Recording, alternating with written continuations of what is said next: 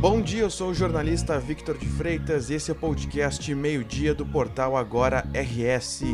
Você confere aqui um resumo das principais notícias desta segunda-feira, dia 12 de dezembro. A Polícia Civil deflagrou uma operação na manhã desta segunda-feira para desmantelar uma organização criminosa voltada ao tráfico de drogas e à lavagem de dinheiro. Ao todo, 14 pessoas foram presas. Também houve a apreensão de cerca de 300 mil reais em esmeraldas, de 7 mil reais em espécie e de quatro veículos de luxo.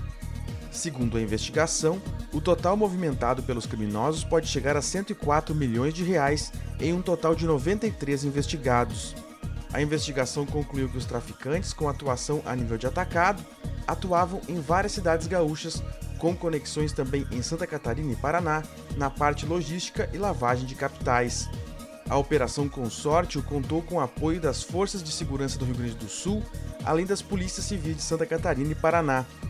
No Rio Grande do Sul foram cumpridas ordens judiciais em Porto Alegre, Gravataí, Cachoeirinha, Esteio, Estância Velha, Novo Hamburgo, Tramandaí, Osório, Charqueadas, Viamão, Canoas, Soledade, Pelotas, Passo Fundo e Cruz Alta.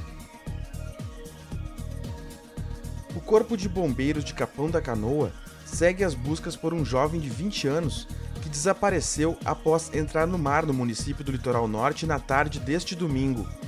De acordo com o Corpo de Bombeiros, três pessoas entraram no mar quando foram surpreendidas por uma rede de pesca.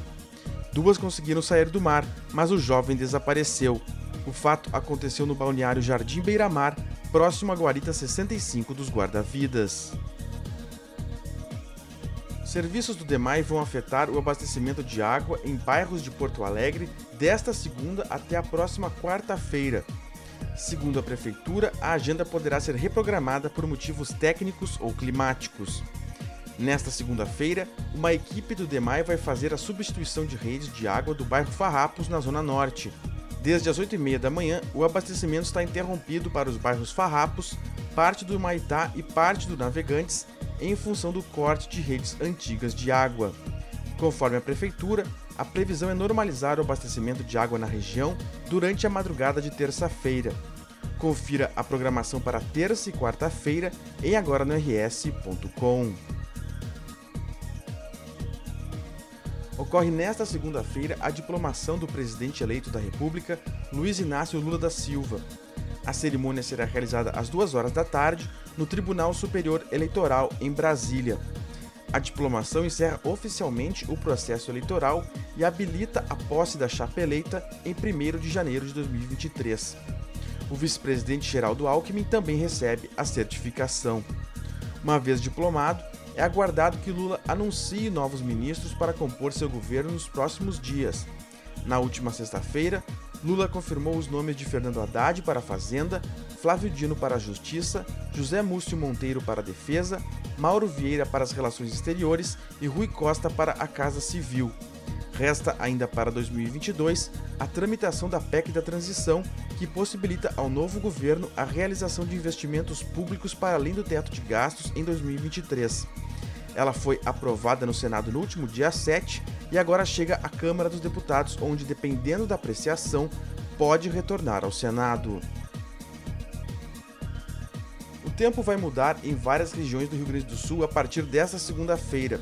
O deslocamento de uma frente fria vai provocar chuva em todo o estado, com possibilidade de temporais isolados. A chuva vai ser irregular, com registro de precipitações mais intensas em alguns pontos do território gaúcho. A boa notícia é que a chuva não vai ser tão isolada como ocorreu no último sábado no Rio Grande do Sul. Na quarta-feira, a frente fria se afasta mais em direção ao oceano e o ar seco volta a predominar no Rio Grande do Sul. Esta edição do meio-dia chegou ao fim. Mantenha-se informado em agora. Obrigado pela companhia e até o meio-dia de amanhã.